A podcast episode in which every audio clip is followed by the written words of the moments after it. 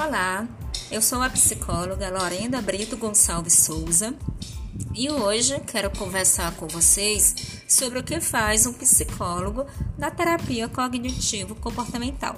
Muitas pessoas já ouviram falar sobre esse tipo de terapia, mas não sabem o que faz o psicólogo que trabalha com essa abordagem. Aaron Beck foi um dos teóricos que ajudou na criação da mesma.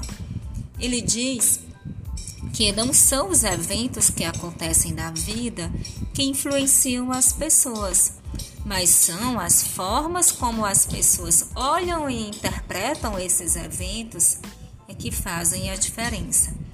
Uma mesma situação produz reações diferentes em diferentes pessoas. E uma mesma pessoa pode ter reações diferentes a uma mesma situação em diferentes momentos da vida. Vou dar um exemplo. Eu e minha prima fomos visitar uma amiga que nós temos em comum. Chegando lá, eu olho para nossa amiga e a acho super saudável e feliz. Já minha prima acha que ela envelheceu e está triste. Daí, ao sairmos da casa dela, eu posso achar que foi ótimo ter ido fazer essa visita.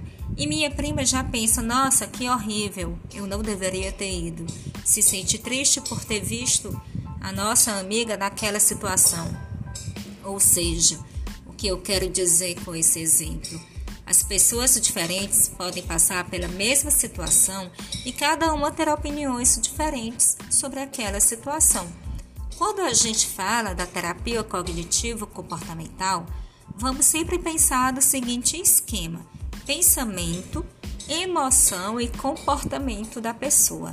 A forma como nós interpretamos os eventos da vida, as coisas que acontecem conosco no nosso dia a dia, o nosso pensamento, ele vai influenciar diretamente na forma de sentir o que acontece ao nosso redor ou seja, influencia na nossa emoção e, consequentemente, a nossa emoção vai influenciar no nosso comportamento.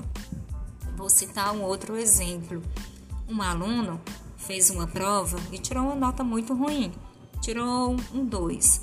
Ele começou a pensar: nossa, sou realmente ruim, sou burro, nunca vou conseguir alcançar os meus objetivos. A partir desses pensamentos, a emoção é de tristeza, angústia, e a reação dele em relação a esse pensamento e a esse sentimento é de reclusão. Ele vai e se isola das outras pessoas. Pensamentos repetitivos que sempre trazem emoções negativas podem desenvolver na pessoa transtornos emocionais e psiquiátricos, pode de alguma forma adoecer a pessoa. Ao procurar terapia cognitivo-comportamental, esta irá ajudar também o paciente a identificar as suas emoções. Nossas emoções são mais fáceis de serem identificadas.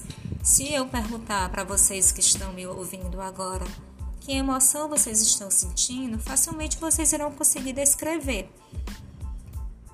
Ah, vocês irão colocar, ah, eu estou feliz, eu estou triste. Mas aquilo que passa na nossa cabeça, o nosso pensamento, não é tão fácil assim.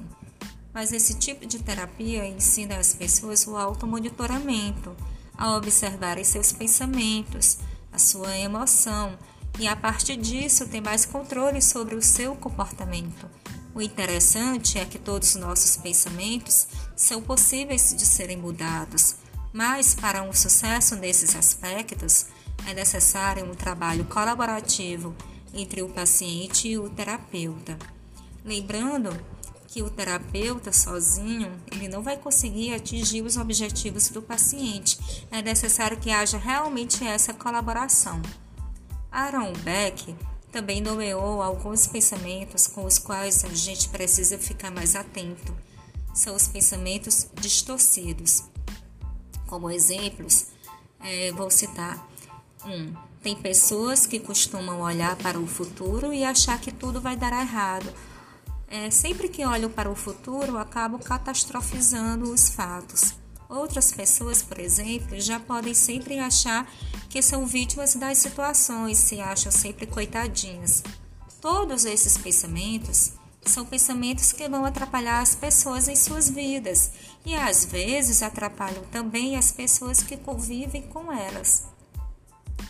A terapia cognitivo-comportamental vai auxiliar essas pessoas a adquirirem maior consciência do seu próprio funcionamento e, de acordo com o ritmo de cada uma, a aprender a policiar, monitorar seus pensamentos, identificar que aquilo é uma distorção cognitiva, a partir daí transformar esse pensamento. Esse é apenas o meu primeiro podcast falando sobre a terapia cognitivo-comportamental. No próximo, irei falar um pouco sobre de onde vêm esses pensamentos distorcidos, ou alguns chamam de pensamentos intrusos. Irei então falar sobre as crenças. Obrigada, abraços.